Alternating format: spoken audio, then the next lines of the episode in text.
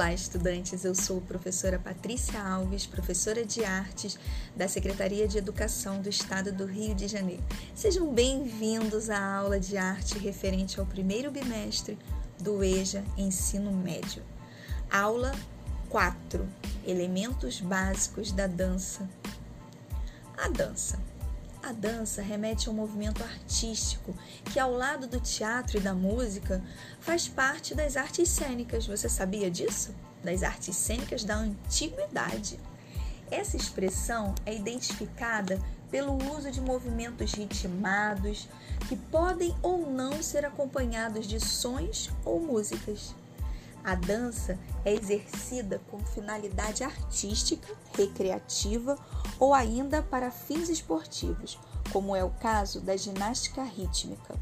Essa atividade pode ser praticada por pessoas de todos os gêneros, desde crianças, adultos ou até idosos.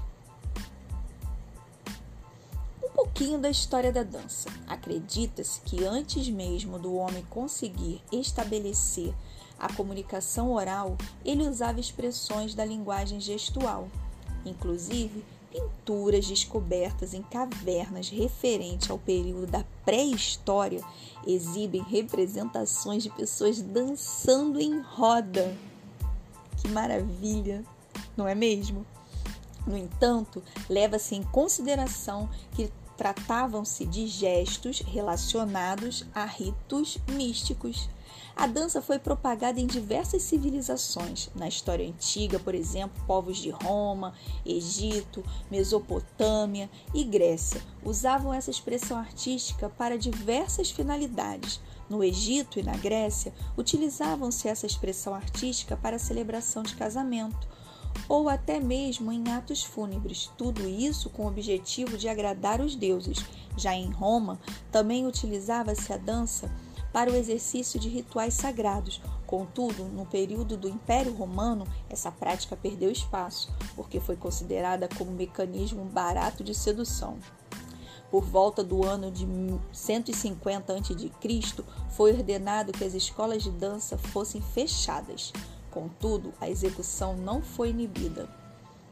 Por outro lado, na cultura medieval, a dança era considerada um ato profano pela igreja. No entanto, no século V, esse pensamento foi sofrendo modificações, pois surgiram diversos estilos dessa expressão artística com grupos em volta de um cantor. Já no Renascimento, a atividade passa a assumir a posição artística, pois já haviam professores, materiais sobre a dança e pessoas interessadas em aprender sobre o assunto. O estilo balé, por exemplo, deu os primeiros passos nessa época do Renascimento. Durante o casamento da princesa Maria de Médici com o rei francês Henrique IV, Após isso, o balé, chamado ainda de baleto, passou a atuar na corte. O século XVII é apontado como o momento sublime do balé, mas o estilo foi contraposto pela dança moderna, da coreógrafa e bailarina norte-americana Isadora Duncan. Após isso, no século XX, em específico na década de 60, foi desenvolvida a dança contemporânea. E no Brasil? No Brasil, a dança teve influência de diversos países. Ela passou a ser exercida por meio de rituais indígenas, mas quando houve o período colonial, as danças brasileiras mesclaram aspectos de outros povos, como africanos, portugueses e de outras nações europeias. Na cultura da dança popular brasileira, há como exemplos as folclóricas e as indígenas. Os elementos da dança. Os elementos da dança são fundamentais. São eles: estudo do movimento corporal, que é o movimento do corpo ou parte dele num determinado tempo e espaço. Tempo caracteriza a velocidade do movimento corporal, ritmo e duração. Contrastes: rápido, médio e lento. E contratempo Além dessas características do tempo, entende-se a atenção ao tempo presente como fundamental para o estudo da dança. O corpo precisa estar aberto às mudanças decorrentes no tempo e em diferentes momentos. Espaço é interno e externo. Público e privado, relacionando o entendimento de corpo e ambiente contexto.